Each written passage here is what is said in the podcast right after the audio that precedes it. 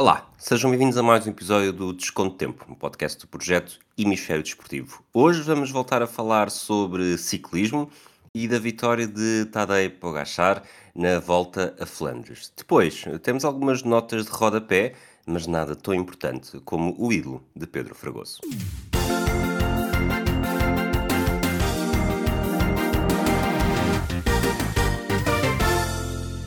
Olá, Fragoso. Olá, Rui. Esse, esse suspense para responder, estavas ainda a reagir a este grande desempenho do teu ídolo? Estava a reagir ao, ao facto de tu insistires nessa coisa do meu ídolo. A verdade é que isto ficou, ficou, ficou pegado à, à minha pele, mas não posso, não posso rejeitar que tenha sido uma, uma aposta vencedora uh, quando isto, isto, já vem desde 2020, já vai fazer 3 anos, mas pronto. Já vem desde o dia em que tu disseste que o Pagachar vencer o Tour naquele contrarrelógio uh, seria o melhor momento desportivo do século até então.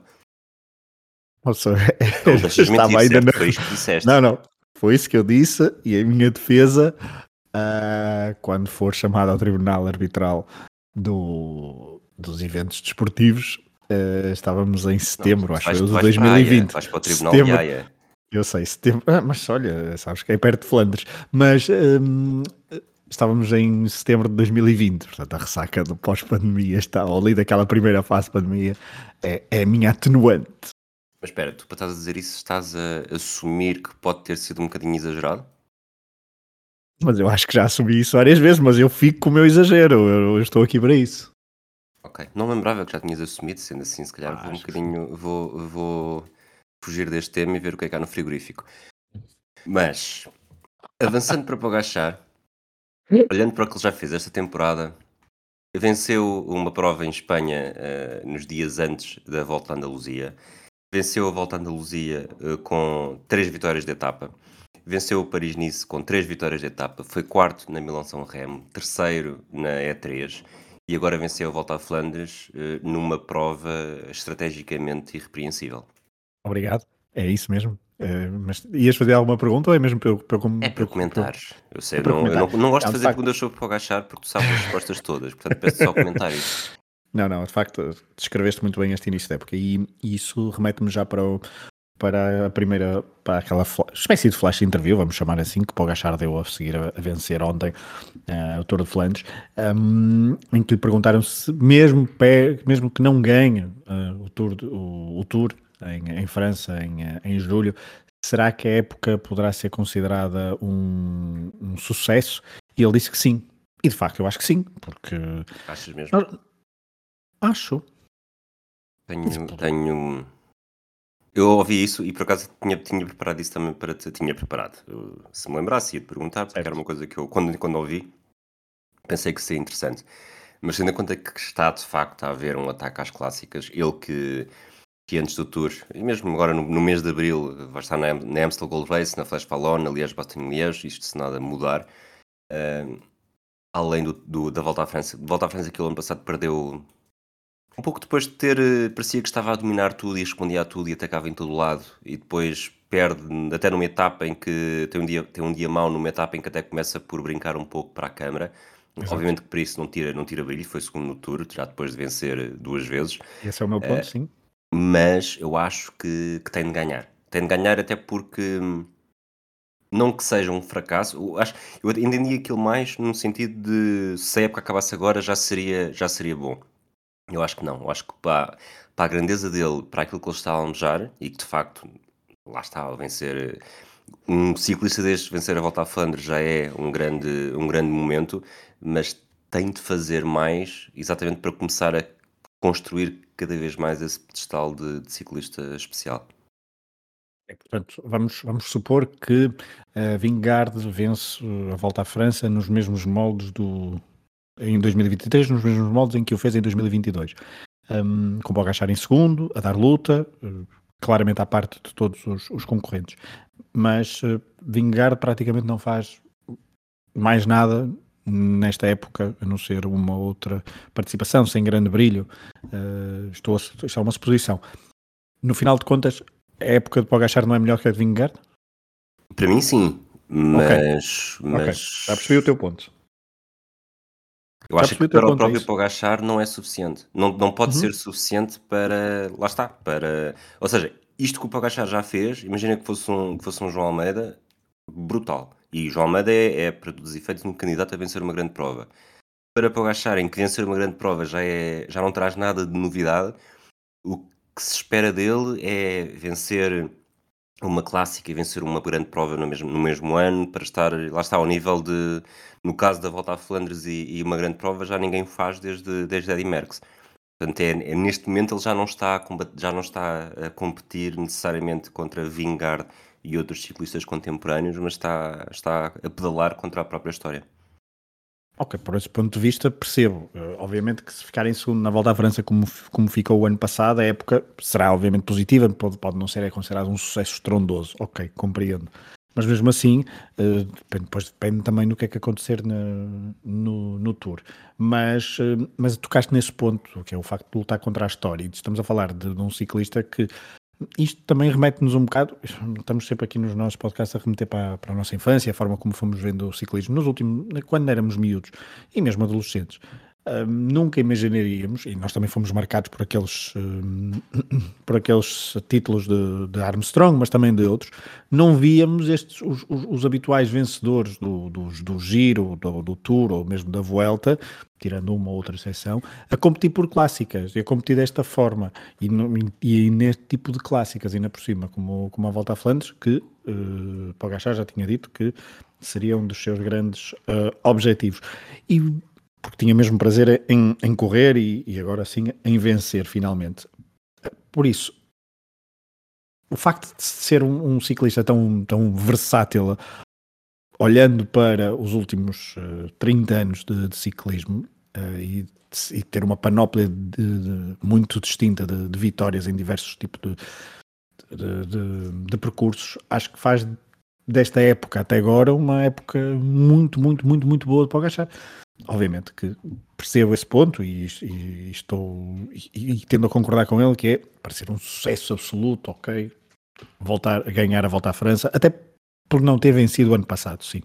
E isto depois também nos remete para, uma outra, para um outro ponto que é o que é que Pogachar no futuro eh, quererá fazer ou quererá eh, lutar contra essa, contra essa história que falavas, que é juntar eh, duas grandes voltas no mesmo ano, tentar que tipo de, de outro monumento, porque ele já venceu três, três diferentes monumentos, duas vezes o Giro da Lombardia, uma vez um, a Liège-Bastogne-Liège em 2021 e, um, e agora o, a volta a Flandres, portanto é, também fica, fica no, no ar o que é que poderá eh, passar pela cabeça de, de Pogachar para, para atacar a história. Achas que é o que eu espero e, sinceramente eu acho que eu tenho tendência a não gostar de ciclistas que dominam tudo, mas gostar muito das redenções de ciclistas que já dominaram tudo. E nesse aspecto, ter perdido o Tour para, para Vingard faz-me, vai-me fazer olhar para este ano com muito mais carinho e, e à espera que Pogachar faça história. Mas, mas não achas que a expectativa para a carreira de Pogachar e até o mais cedo possível não passará mais do que vencer 6, 7, 8 tours, eh, ser um ciclista que vença as três grandes provas por etapas, mais os cinco monumentos?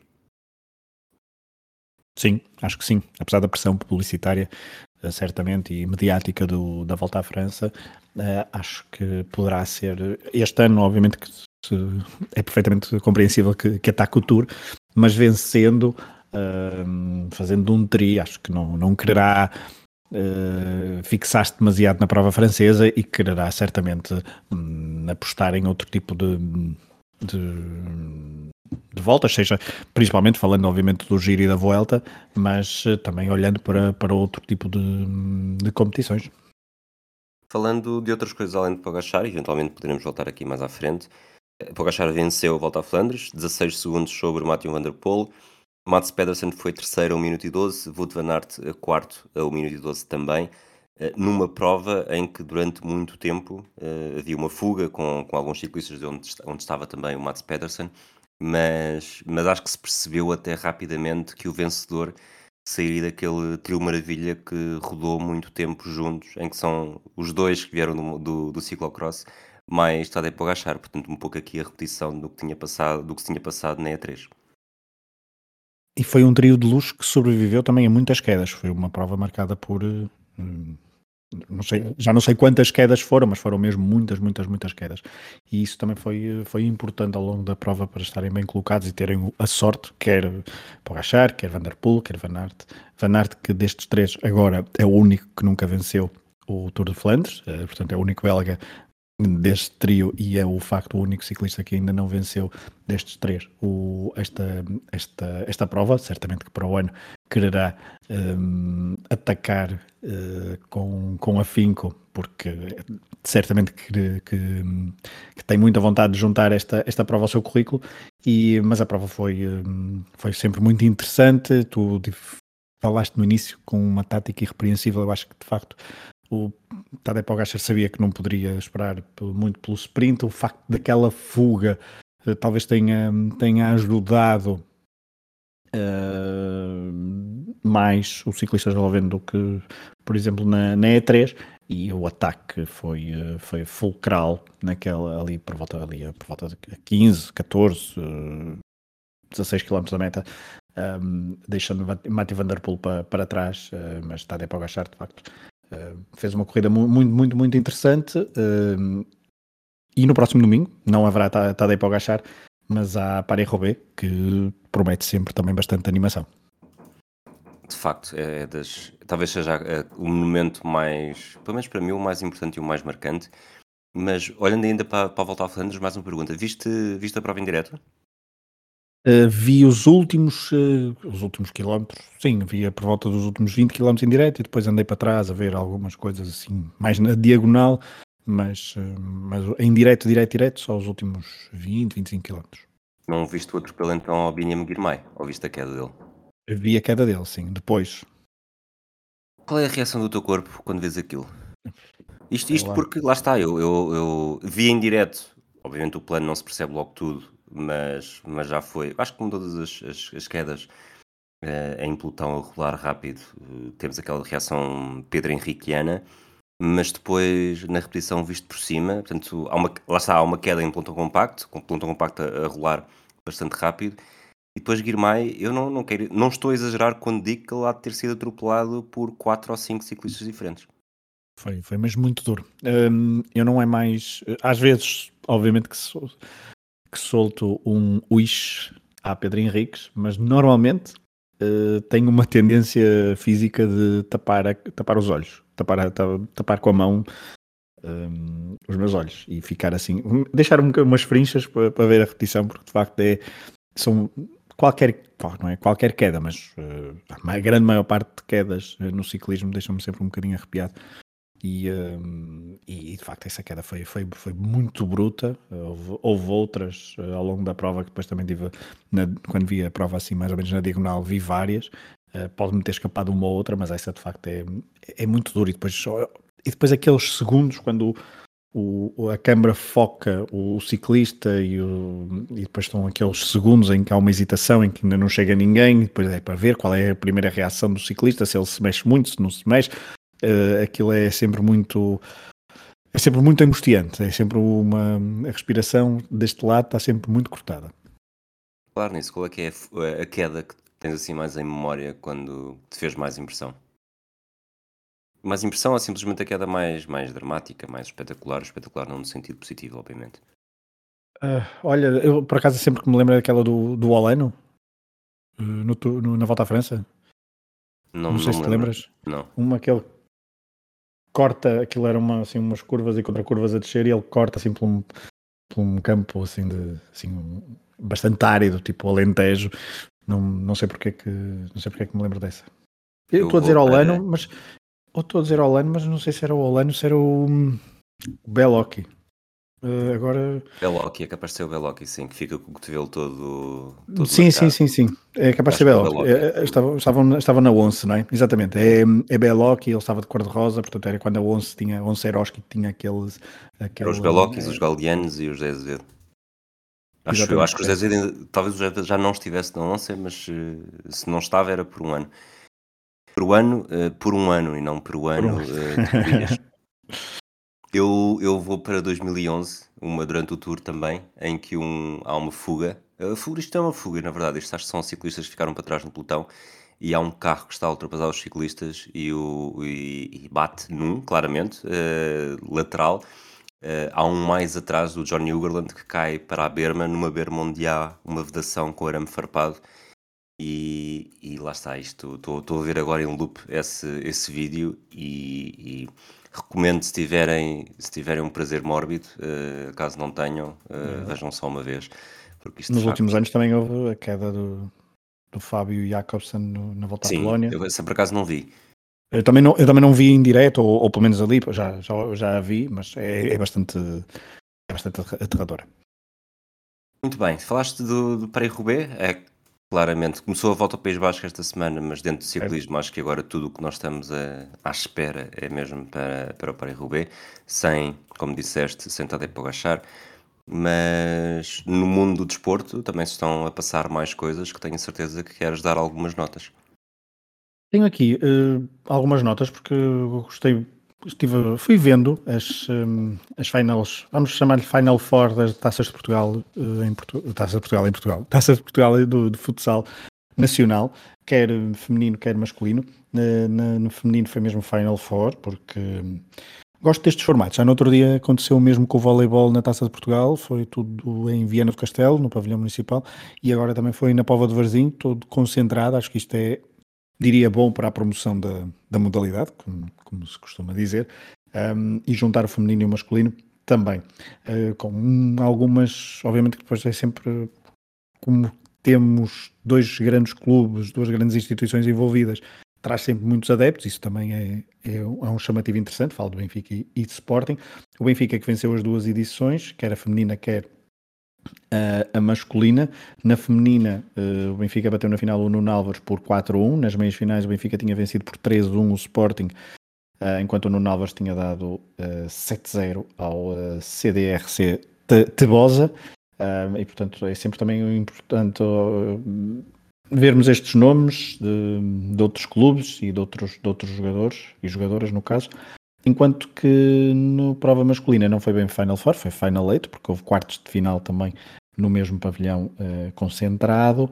Um, o Benfica bateu na final o Sporting por 4-1, um jogo bastante disputado até meio da segunda parte, mas depois desnivelado com gols do Benfica.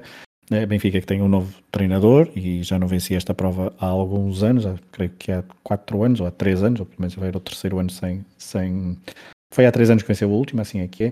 Uh, o Sporting que chegou à final depois bateu no Nalvers e depois de ter batido nos quartos de final o Sporting de Braga, aí sim um jogo bastante uh, dividido, até porque o sorteio colocou o primeiro e o segundo da, da Liga Portuguesa e foi só definido nos penaltis, com vitória para a equipa de Nuno Dias.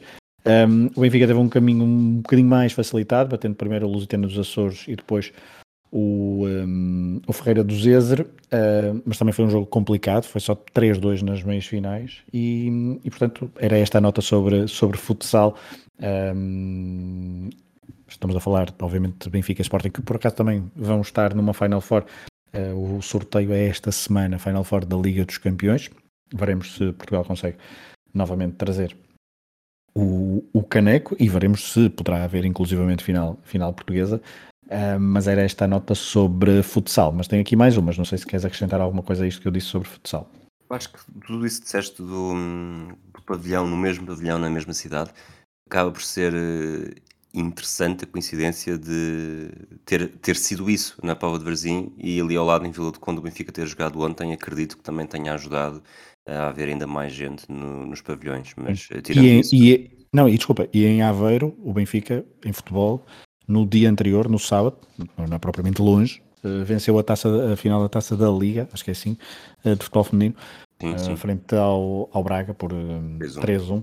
E portanto foi, houve muito benfiquismo a norte concentrado em, em modalidades de futebol e futsal, se quisermos. Muito bem, tu falaste também da, da Final Four da, da UEFA Futsal Champions League. Uh, além do Sporting de Benfica, está também o Palma Futsal de Espanha e o Anderlecht da Bélgica. Não são necessariamente as equipas mais comuns nestas andanças, uh, portanto, esperemos que Portugal possa vencer Hum, o título, não sei se será pela quarta, se pela quinta vez, porque o Benfica tem uma, o Sporting tem duas ou três, agora uh, devia ter confirmado isso antes de dizer, mas de facto Portugal está... Também já me perdi, na, já, já me perdi de facto na, nas contas, mas uh, porque o sucesso, isso é bom porque significa que andam a vencer bastantes vezes, não é? Mas o Sporting tem duas, o Sporting tem duas e o Benfica tem uma. Exatamente. Então, vamos para as outras notas? Vamos para as outras notas. Eu tinha aqui ainda, esta semana começa o Estoril Open um, e um, que é desde esta reformulação, desde a passagem do, do Jamor para de facto para o Estoril, há um, houve a eliminação do quadro feminino, agora é só um torneio ATP 250. Tem jogadores bastante interessantes do, de nível mundial, como Kaspar Ruud, como Bautista Agut, como David, Davidovic Fokina, uh, Hubert Urkatz, o polaco que é a cabeça de série número 2, mas o destaque, e também tem Diego Schwartzman, que estava há pouco a jogar e estava a perder, não sei como é que eh, como é que ficou esse, esse seu jogo uh, aqui no, contra Marco Cecchinato, mas um, tem Dominic Thiem, que está numa, num processo de reconversão, ele que hoje, hoje segunda-feira, jogou com João Sousa na variante pares e venceu a primeira, na primeira eliminatória, mas de facto é, é pegar ainda nos portugueses, porque temos bastantes portugueses no quadro principal, João Sousa com o wild card, um, Nuno Borges, que é atualmente o número um português, um, João Sousa, se vencer o seu primeiro jogo, vai jogar contra Caspar Ruud. Nuno Borges vai jogar frente ao francês Quentin Ali. E, mas o destaque vai para portugueses que vieram do uh, qualifying. Uh, Henrique Rocha, uma jovem promessa de 18 anos, que nunca tinha estado num torneio, nunca jogou um torneio Challenger, Uh, e na sua estreia em, torneios ATP teve um, teve um convite, acho que teve um convite para o qualifying, espero não estar a dizer nenhuma, nenhuma coisa errada, mas pelo menos jogou o qualifying, teve acesso ao qualifying do Estoril Open e conseguiu vencer os dois jogos e está no, no quadro principal, jogará à frente a Bernabé Zapata Miralhas, espanhol, se vencer esse jogo, tem encontro marcado com Huberto Urcatz, o tal polaco.